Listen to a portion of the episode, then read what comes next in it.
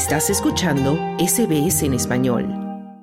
El presidente de Venezuela, Nicolás Maduro, exigió a su homólogo estadounidense Joe Biden que levante todas las sanciones aplicadas por el gobierno norteamericano al país caribeño en los últimos años. Además, condicionó el diálogo con la oposición al fin de las sanciones internacionales. Washington no reconoce a Maduro como presidente por considerar fraudulenta su reelección en 2018. Desde entonces apoyó al líder opositor Juan Guaidó, que se autoproclamó presidente encargado en enero de 2019, pero hace dos semanas le retiró el apoyo sin reconocer a Maduro.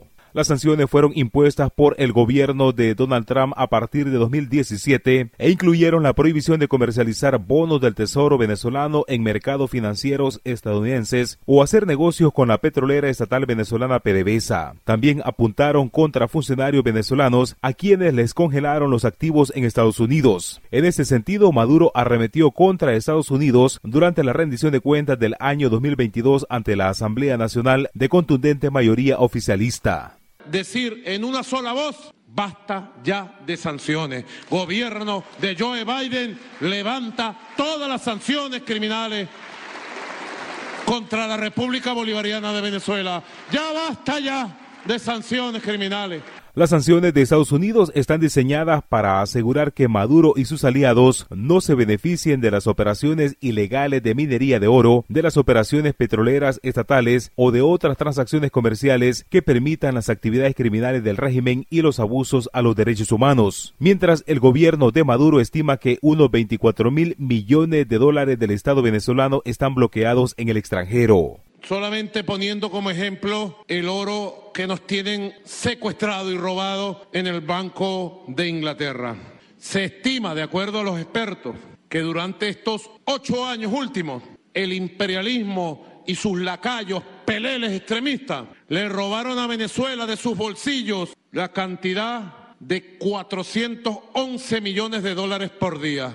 Un robo criminal. Por su parte, Estados Unidos respondió al presidente Maduro que mantendrá intacta su política de sanciones contra el país suramericano hasta que se den pasos concretos para el regreso de la democracia. Mientras Maduro y sus seguidores sigan reprimiendo al pueblo venezolano y desviando recursos para prácticas corruptas, nosotros continuaremos presionando al régimen con sanciones, dijo un portavoz del Departamento de Estado. El subsecretario de Asuntos del Hemisferio Occidental del Departamento de Estado, Brian Nichols, comentó recientemente a La Voz de América sobre las sanciones al gobierno venezolano.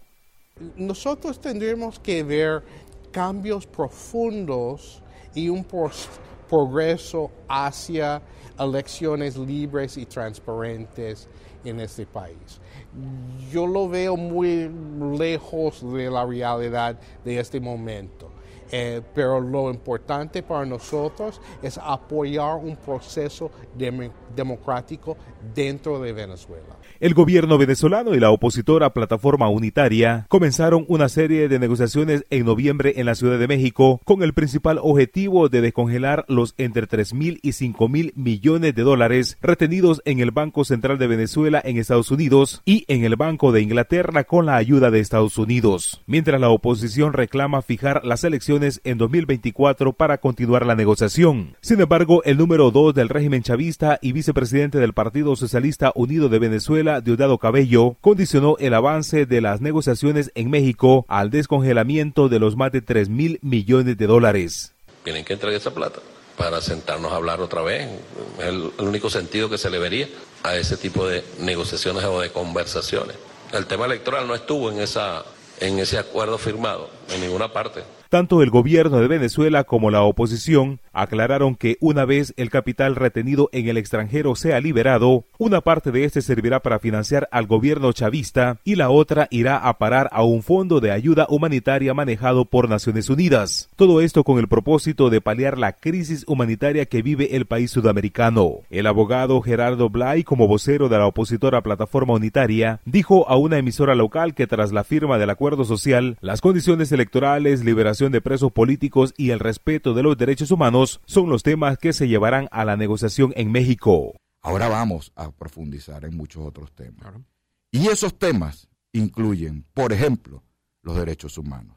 Esos temas incluyen, por ejemplo, los presos políticos. Por ahora, Venezuela está viviendo una crisis económica enorme que ha generado que haya más de 7 millones de venezolanos migrantes o refugiados, principalmente en otros países de América Latina, según datos de la Organización de las Naciones Unidas. Para Radio SBS informó Wilfredo Salamanca.